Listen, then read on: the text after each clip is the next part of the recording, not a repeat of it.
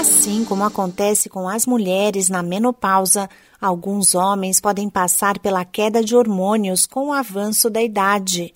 Chamada de andropausa, essa fase se caracteriza principalmente pela redução nos níveis de testosterona. De acordo com a Sociedade Brasileira de Endocrinologia e Metabologia, as mudanças acontecem de forma gradual e podem vir acompanhadas de alteração de humor, fadiga, perda de energia e diminuição da libido.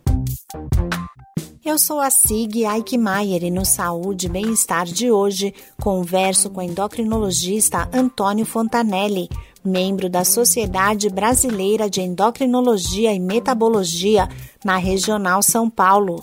O médico explica o que é andropausa e diz que muitas vezes ela é confundida com depressão. É interessante que esse evento, né, tem também uma confusão com o processo de depressão e o próprio envelhecimento ele ocorre a partir dos 50 anos de idade, que a testosterona, que é o principal hormônio masculino, começa uma redução lenta e progressiva após os 30 anos.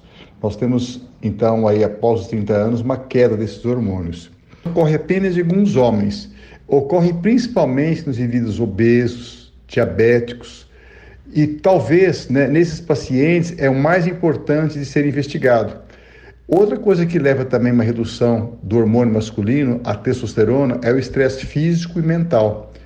Por isso é importante, quando você faz a avaliação do paciente com a andropausa, avaliar se ele não está passando pelo estresse, que o próprio estresse cai a produção do hormônio masculino. É importante fazer pelo menos duas dosagens de testosterona para ter certeza que ela está baixa. A andropausa pode afetar a qualidade de vida e causar redução do desejo sexual por isso é importante o homem buscar tratamento. O tratamento é feito com a reposição do hormônio masculino, em doses fisiológicas, né? Você melhora muito a qualidade de vida desses pacientes, porque o paciente que tem a andropausa, ou redução dos hormônios masculinos, ele tem muito sofrimento, né?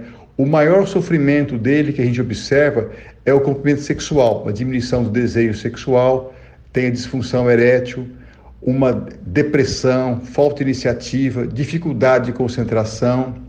E é interessante, grande parte desses pacientes também aumentam a gordura visceral, aumenta o peso. E com isso aumenta o risco de diabetes, hipertensão, dislipidemia e também o diabetes. Ocorre uma perda da massa muscular, perda da massa óssea, diminuição de pelos, fraqueza e perda de energia. A reposição hormonal melhora todos esses eventos do paciente. O endocrinologista Antônio Fontanelli alerta, no entanto, que a reposição hormonal nos homens pode provocar infertilidade e deve ser monitorada. Diferente da mulher, o homem pode ser fértil até o final de sua vida, aos 90 anos ele pode ser fértil. Agora, quando você usa o hormônio masculino, a testosterona, em jovens, você leva um processo de infertilidade. É muito importante que o hormônio masculino só pode ser usado em condições de deficiência desse hormônio por um médico especializado e quando você tem que ter pelo menos duas dosagens de testosterona baixa. Outra coisa extremamente importante, é importante controlar a próstata desse paciente, se ele não tem câncer de próstata, que é uma contraindicação formal de reposição hormonal masculina. E é importante também dosar hemograma, acompanhamento clínico, porque é um medicamento seguro, mas ele tem que ter monitorização frequente do paciente. Controlar o peso, praticar atividades físicas e adotar uma alimentação balanceada são medidas que contribuem para a prevenção da andropausa. Outros cuidados são não utilizar medicamentos que possam afetar a produção de testosterona e visitar o médico regularmente. Esse podcast é uma produção da Rádio 2.